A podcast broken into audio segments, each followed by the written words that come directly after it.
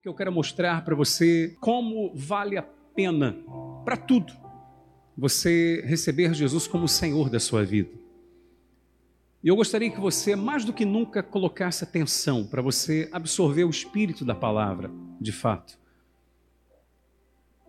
Porque às vezes a pessoa, especialmente você que está em casa, sei que coisas às vezes acontecem aí ao seu redor e tal, acabam tirando a sua atenção, mas procure ao máximo se concentrar realmente para que você possa entender a importância de nós recebermos Jesus como Senhor da nossa vida, de nós crermos verdadeiramente nele. Como isso fará toda a diferença na sua vida de fato e de verdade. O tema da mensagem de hoje é esse que aparece aqui, vai aparecer para você aí na sua casa, basta crer. Evangelho de João, capítulo 5, verso 24, o Senhor Jesus, ele fala assim: Em verdade, em verdade vos digo, quem ouve a minha palavra e crê naquele que me enviou, tem o que, igreja? Tem a vida eterna. Não entra em juízo, mas passou da morte para a vida. Diga isso tem a vida eterna. Vamos lá, em voz alta: tem a vida eterna, não entra em juízo, mas já passou da morte para a vida. Eu não sei se você percebeu o tempo dos verbos, não, não sei se deu para você compreender só em ler assim o que o Senhor Jesus está querendo mostrar para cada um de nós. Ouçam, o Senhor Jesus Olha que maravilha, igreja. Jesus está dizendo o seguinte: se você crer nele verdadeiramente, se você crer, e eu já vou mostrar para você o que quer dizer esse crer. Se você crer, você já tem a vida eterna. Não vai receber. Quem crê em Jesus já tem a vida eterna. A vida eterna passa a estar nessa pessoa. Amém? Então a vida está dentro dela. Jesus disse: Eu sou a vida, eu sou o caminho, a verdade, a vida. A vida passa a estar dentro dessa pessoa. E é para sempre, eternamente. Então entenda: Jesus não está dizendo, olha, aquele que crê em mim é, vai receber a vida eterna. Não, já tem a vida eterna. Não entra em juízo. O que quer dizer não entra em juízo? Não haverá condenação para essa pessoa. Para essa pessoa que crê em Jesus, que recebe Jesus como Senhor e Salvador, ouçam, para essa pessoa não haverá julgamento. Diga isso, não haverá julgamento. Não haverá, não haverá condenação para ela. Essa pessoa não será lançada no inferno. Amém? E Jesus diz: e esta pessoa que o recebeu como Senhor e Salvador, que crê nele, já passou da onde? Da morte para a vida. Ou seja, ela estava morta nos seus pecados e delitos, mas no que ela ouviu a voz de Jesus, no que ela se rendeu ao Senhor Jesus, esta pessoa então já passou, não vai passar da morte para a vida, ela já passou da morte para a vida. Digam graças a Deus. Meus amados, se você compreender isso, Ouçam, tanto você que está aqui no templo, como você que está aí na sua casa, se você compreender isso, mesmo, você a partir de hoje não será mais uma pessoa ansiosa, porque a sua ansiedade não leva você a lugar nenhum. Já notou isso? Leva você a lugar nenhum. Você não será mais uma pessoa ansiosa, você não será uma pessoa extremamente preocupada, você não vai mais ter medo de morrer, porque morrer mais cedo ou mais tarde a gente vai, meu amado. É ou não é verdade? Salvo se Jesus voltar antes da gente morrer. Você não vai ter medo da morte. Você pode tirar de sobre si todo o peso, toda a culpa, toda a insegurança. Por isso que eu estou chamando a sua atenção para você compreender de fato esse versículo. Agora, para você compreender realmente o que Jesus quis dizer, você precisa entender o que vem a ser crer. O verbo crer. Quando você fala com alguém assim, você crê em Deus? O que, que normalmente ela diz? Eu creio. Eu creio. Mas se você for observar o dia a dia de muitas pessoas que dizem crer em Deus, você olha para ela e diz: não é possível, essa pessoa não crê em Deus. Essa pessoa não tem nada a ver com Deus, porque as suas ações são totalmente contrárias às ações que agradam a Deus, ok? Mas ela diz que crê em Deus, ou seja, e ela não está mentindo, ela está falando que acredita em Deus. Ela está falando, usando o verbo crer, no sentido do nosso vocabulário. Aqui no Brasil, quando você fala em crer, você está falando de uma pessoa o quê? Acreditar. Então, quem crê em Deus? Eu creio. Bem, ela acredita, ela acredita que Deus existe. Mas, quando o Senhor Jesus diz nesse versículo e em alguns outros que eu vou mostrar para vocês nessa noite, ele usa o verbo crer, ele está utilizando de uma palavra que no grego é esse significado que eu mostro aqui para você. O sentido etimológico, já ouviu falar em etimologia, né, de uma palavra, né? Ou seja, a origem dela, da onde ela vem, o que realmente ela significa. Olha o que, que Jesus estava dizendo quando ele diz: quem crê não entra em juízo, não tem condenação, já passou da morte para a vida, já tem a vida eterna. Que crer é esse? Transmite a ideia, aparece para você na sua casa também, transmite a ideia de ser persuadido totalmente a viver estas verdades de maneira indiscutível. Meu amado, isso faz toda a diferença. Porque alguém poderia pensar assim: ué, é só crer então? Eu já tenho a vida eterna? Ah, eu creio em Jesus. E ela continua então vivendo dissolutamente? É isso? Não. Quando Jesus diz: quem crê já passou da morte para a vida, não tem condenação para essa pessoa, ele está falando disso daqui. É a pessoa que está persuadida, ou seja, convencida totalmente que o que Jesus disse é a verdade e não se discute. Quem compreende isso, por favor? Acabou, não tem discussão. Jesus disse, pronto, é a verdade. Eu vou seguir, não tem discussão com ele. Ele é o caminho, ele é a verdade, ele é a vida. Então é isso que está que o Senhor Jesus está dizendo aqui. Nesse versículo que eu mostro para você agora, no Evangelho de João, capítulo 3, aparece aqui verso 18. Leiam comigo toda a igreja, você na sua casa também em voz alta. Quem nele crê não é julgado. Quem nele crê não é o quê? Não é julgado. O que não crê já está o quê? Já está julgado. Porquanto não crê no nome do unigênito Filho de Deus. Eu vou explicar para você questão do julgamento, questão de condenação, enfim. Jesus está dizendo que quem crê nele, quando eu falo em crer agora, você já entende o que quer dizer? Quem já compreendeu? Eu estou falando de acreditar em Jesus? Não. Eu pergunto, você responde. Eu estou falando simplesmente de acreditar em Jesus? Não, porque acreditar todo mundo acredita. Amém? Acreditar em Jesus, todo mundo acredita. Eu estou falando de o que Jesus quer dizer. Ele está dizendo: quem crê no Filho do Homem, quem crê em mim, essa pessoa não é julgada. Ou seja, para ela não há condenação, porque ela crê em mim. Ou seja, porque ela se lançou 100%, porque ela confiou 100% no que eu digo, porque ela mudou a sua maneira de pensar. O crer no original grego, ele na verdade, ele é, explica tudo isso, mas ele quer dizer parar para pensar. Ou seja, parar para pensar, para de pensar como você pensa e passa a pensar nas verdades que estão sendo ditas para você agora. Isso é crer. Então, se eu sou uma pessoa que eu digo a partir de hoje, o que Jesus diz para mim é o que está valendo. Eu vou procurar obedecê-lo, vou procurar fazer a vontade dele. Aquilo que eu não conseguir mudar, eu vou pedir ajuda a ele, porque eu quero seguir o que ele ensina. Amém, igreja? E ele vai te ajudar, com certeza. Não tenha dúvidas quanto a isso. Quando Jesus diz que não será ou não é julgado porque você se rendeu a Ele, porque você se entregou a Ele, porque você creu nele verdadeiramente, não há julgamento para você, não há condenação para você. Quer dizer o seguinte: Jesus está dizendo, olha, o preço que você teria que pagar pela sua salvação, eu já paguei por você.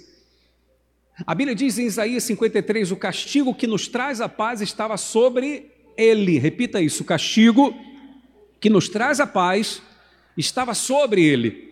O que quer dizer isso, bispo Gerson? Quer dizer o seguinte: a Bíblia está dizendo que para que a paz viesse sobre uma pessoa, alguém teria que ser castigado.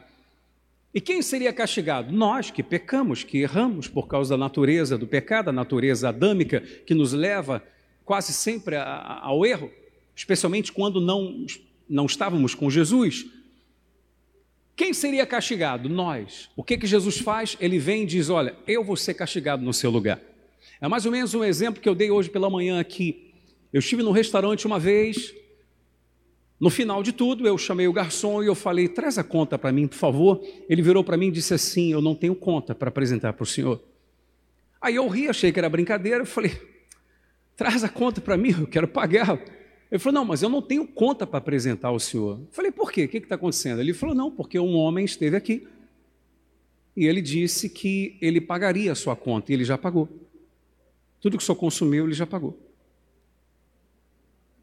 E ele me disse quem era a pessoa e a pessoa falou para mim depois: falou, bicho, tem uma representatividade na minha vida muito importante, senhor nem imagina o quanto isso me ajudou. Ou seja, eu precisei de pagar a conta? Aquele dia? Sim ou não? Não, não precisei. Por que eu não precisei? Porque aquele Senhor, e louvado seja Deus por isso, ele pagou a minha conta. Foi isso que Jesus fez por amor a nós, pessoal. Para você entender o quanto ele ama você. Pode ser que ninguém nesse mundo te ame, Jesus ama você. Pode ser que nesse mundo ninguém pagaria nada. Você diria assim, bispo, eu duvido que alguém pagaria alguma coisa por mim nos dias de hoje. Jesus já pagou um preço que você jamais teria como pagar. Jesus já pagou uma dívida que nós jamais teríamos como pagar. Jesus pagou a nossa dívida. É mais ou menos o seguinte, para você poder compreender como que um juiz julgaria ou condenaria uma pessoa que alguém chega e diz assim: quem cometeu o crime fui eu, não foi ele ele não pode ser penalizado. Eu vou ser penalizado no lugar dele, porque eu cometi o crime. Quem compreende isso, por favor? E foi isso que Jesus fez por nós. Ele levou a culpa sobre si dos nossos pecados, dos nossos erros. Amém, igreja? Então, para nós que nos rendemos a Cristo, e você que está aqui ainda não tomou essa atitude, quiser render-se a Ele, assumi-lo como Senhor e Salvador da sua vida, você que está aí na sua casa, que de repente se afastou um dia dele, está tendo a oportunidade de voltar hoje ou nunca se voltou para ele, está tendo essa chance, em nome do Senhor Jesus. Se você assim o fizer, Jesus está dizendo, meu filho, para você não tem inferno, para você não tem condenação,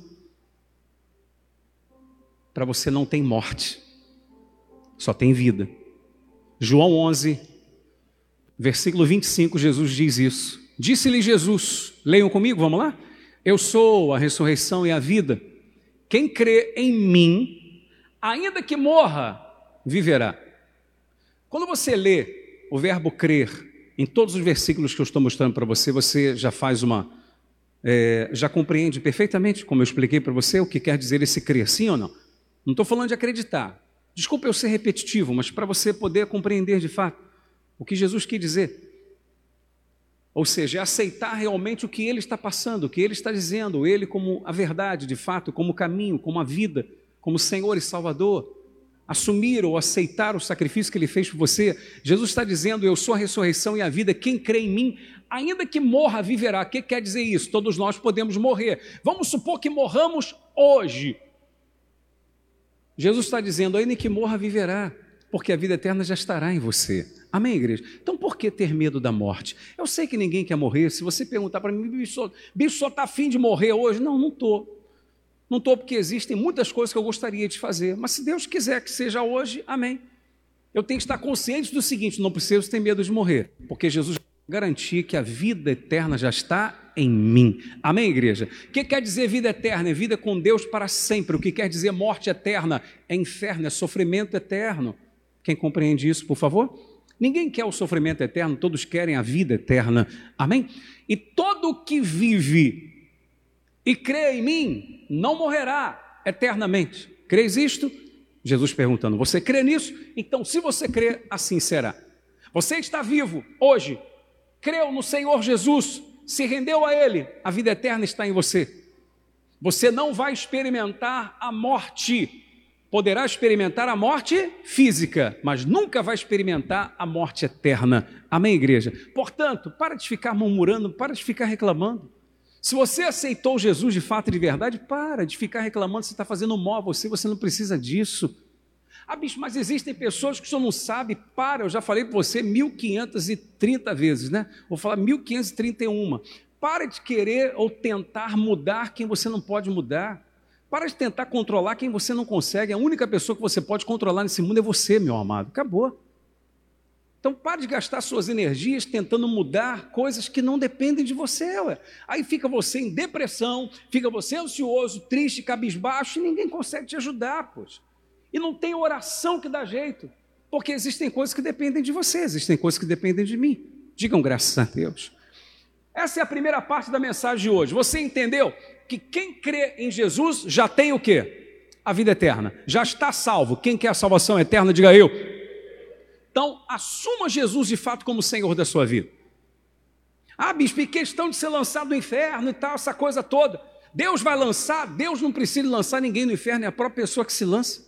Lembra, Jesus disse: quem não crê, ou seja, quem não se rende a mim, já está julgado por causa da decisão que ele tomou de viver a vida sem Jesus. Amém? Ou seja, Jesus não pode fazer absolutamente nada porque ele respeita as nossas decisões, sejam elas boas ou não. Amém?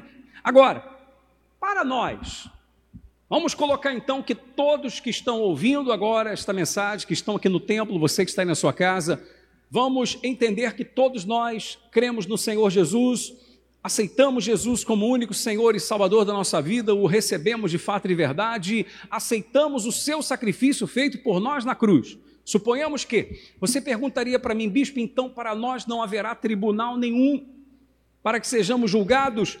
O único tribunal que nós, os cristãos, que nós que verdadeiramente abandonamos a vida errada, decidimos obedecer ao Senhor Jesus, andar em comunhão com Ele, em obediência à sua voz, o único tribunal que iremos enfrentar é esse daqui. 2 Coríntios capítulo 5, verso 10.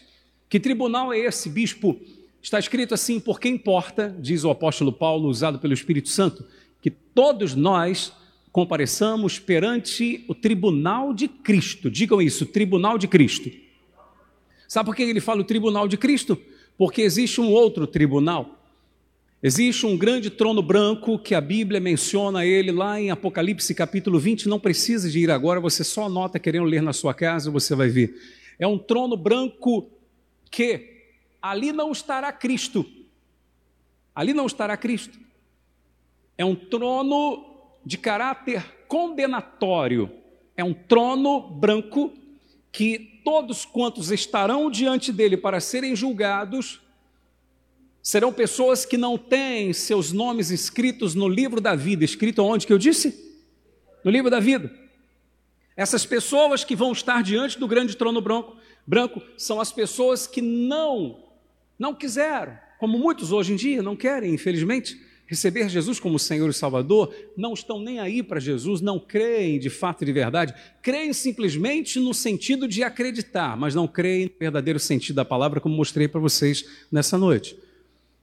Então, essas pessoas, infelizmente, estarão diante do trono branco, que é um trono de cunho condenatório, para serem condenadas. Ah, e por que elas precisariam de julgamento se já estão condenadas? Porque Deus é tão justo que vai mostrar para cada uma delas porque elas não foram salvas. Amém, igreja? Para não ter reclamação de dizer, mas Senhor, eu fiz isso, mas Senhor. Aliás, Jesus disse que isso vai acontecer. Muitos vão dizer: Senhor, estava na tua casa, inclusive fiz a tua obra e tudo, curei enfermos, expulsei demônios, fiz um monte de milagre, fiz caridade e estou indo para o inferno. Jesus vai dizer: Olha, eu nunca conheci vocês, porque vocês decidiram viver na iniquidade, viver no pecado. Então, quando eu decido viver no erro, eu não tenho vida com Deus.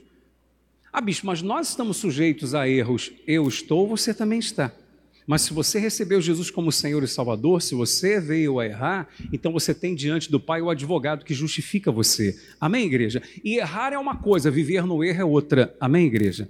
Eu posso cometer erros, mas não quero viver no erro. Amém? Compreende isso, né? Então a Bíblia está dizendo, porque importa que todos nós compareçamos perante o tribunal de Cristo, para que cada um receba, segundo o bem ou mal que tiver feito por meio do corpo.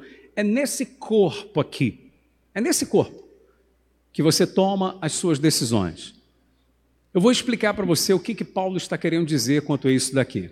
Para você poder compreender esse versículo, olhem todos para mim, por favor. Para você poder entender, Paulo está falando com pessoas cristãs, com pessoas convertidas. Paulo está falando com pessoas de Deus, com pessoas que já aceitaram Jesus como Senhor e Salvador. É com essas pessoas que Paulo está falando. Ele não está falando para perdido, para incrédulo, para quem, enfim, não recebeu Jesus, não, ele está falando para quem já recebeu Jesus. Que nós estaremos um dia diante desse tribunal, o tribunal de Cristo, para quê? Para nós sermos avaliados? Não. Nós, a nossa pessoa já estará salva. Lembra que eu disse, Jesus deu a garantia. Quem recebeu ele como Senhor já está o quê? Já está salvo, já tem a vida eterna, está garantido. Em nome de Jesus. Está garantido, já tem a salvação. Bispo, então para que esse trono? Para que esse tribunal, melhor dizendo, de Cristo? Para Jesus avaliar as obras de cada um. Você recebeu uma fé, você recebeu Jesus como Senhor e Salvador, o que, que você fez com isso? O que você fez com isso? Bicho, mas isso é verdadeiro? É verdadeiro. Tanto é que está escrito lá em 1 Coríntios capítulo 3, vai aparecer no telão e aparece para você aí na sua casa também, versículo 12. 1 Coríntios capítulo 3, verso 12 diz assim: Contudo, se o que alguém edifica sobre o fundamento, o fundamento é Jesus, tá? É ouro, prata, pedras preciosas, madeira, feno e palha. Verso 13 diz: Manifesta se tornará a obra de cada um. Então, se a obra de alguém for ouro, prata, pedra preciosa, madeira, feno e palha, isso vai ser manifesto. Pois o dia, dia está em letra o quê? Maiúscula. Isso não fui eu que quis colocar assim, não. Está escrito na nossa Bíblia assim, dia em letra maiúscula. Que dia é esse? O dia em que nós estaremos diante daquele tribunal de Cristo. Amém? Nesse dia, a obra de cada um virá à baila será avaliada, digamos assim, a obra que cada um fez, se ela tem valor de ouro, de prata, de pedra preciosa, que resistem ao fogo, aliás, que tornam-se mais valiosas quando colocadas no fogo, ou se a obra que cada um fez não tem tanto valor, não tem tanta apreciação assim, porque ela é de madeira, de, de feno ou de palha, que quando é lançado no fogo acontece o quê? É dissipada, é destruída. Quem compreende isso? Então a Bíblia está dizendo, vou ler tudo, manifesta se tornará a obra de cada um, pois o dia a demonstrará, porque está sendo revelada pelo fogo. E qual seja a obra de cada um, o próprio fogo o provará. É mais ou menos o seguinte: vamos supor que fosse um concurso aqui hoje de obras de arte. Você é chamado para esse concurso, para esse evento, e você já faz parte do evento, você já foi convidado, você participa das coisas que há nesse evento, que estão à disposição de todos Faça um paralelo do evento com participar das coisas do evento com a salvação. Todos nós já estamos salvos. Amém? Recebemos Jesus como Senhor e Salvador. Mas agora, diante do tribunal de Cristo, que vai ser avaliado não é a gente, mas o que será avaliado é a obra de cada um. Então, cada um apresenta as suas artes e será avaliado a obra que cada um fez. Para que, bispo? Presta atenção ao versículo 14 agora. Se permanecer a obra de alguém, ou seja, ela foi de ouro, de prata, de pedras preciosas, isso é um paralelo, né? Um, é, o valor que ela tem. Se permanecer a obra de alguém que sobre o fundamento edificou, esse receberá o quê? Galardão. Repita essa palavra em voz alta: galardão. O que quer dizer, Bispo Gerson? Galardão. Galardão é recompensa. Ou seja, além da salvação, existe algo chamado galardão. Existe algo chamado uma recompensa especial. Galardão quer dizer uma glória maior. Galardão quer dizer é, uma homenagem especial a alguém. Então a Bíblia está mostrando para cada um de nós que se nós recebemos o Senhor Jesus como Senhor e Salvador, nós já garantimos a nossa salvação, já temos em nós a vida eterna. Agora, uma vez salvos, se nós servirmos a Deus, e quando eu falo de servir, eu não estou falando de você ter algum título ou ter algum cargo na igreja, independe disso. Você pode servir a Deus de diversas formas. Se você apresentar a Deus uma obra bem feita, você coloca força, você coloca coração, você coloca empenho, você dá o melhor de si, essa sua obra será comparada a ouro, a prata, a pedra preciosa, e não como a madeira, fene e palha que o fogo vem e destrói tudo. E porque a sua obra foi boa, então a Bíblia está dizendo que você vai receber o quê? O galardão. E bispo Gerson, e se a minha obra não for tão boa assim, diante de Jesus, mas eu vivi limpo, eu vivi na presença de Deus, eu andei com Jesus verdadeiramente, então eu fecho a mensagem com o versículo 15 que fala sobre você. Diz assim: se a obra de alguém se queimar, sofrerá ele dano, mas este mesmo será salvo, todavia, como que através do fogo. Ou seja, a Bíblia está dizendo que o amor de Deus é tão grande que a graça de Deus é tão maravilhosa, confirmando o que diz Efésios que ninguém é salvo por obras, para que ninguém se glorie. É salvo pela graça, pelo sacrifício que Jesus fez por nós, é o favor imerecido, não merecíamos, mas ele deu a vida pela gente, pagou o preço por nós. Uma vez você recebendo Jesus, você está salvo independentemente do que você faz. Amém, igreja? Não é pelo que você faz que você é salvo, é pela decisão que você toma de seguir Jesus, de obedecer a Ele de não querer desagradá-lo e por isso que você abandona a vida errada e passa a andar em novidade de vida com Jesus. Você está salvo, mas se você não fizer nada assim que seja valiosíssimo, digamos assim, em termos de obras diante de Deus, Deus está dizendo o seguinte: o que você, o que meu filho já garantiu por você na cruz, você não vai perder, que é a salvação eterna. Amém?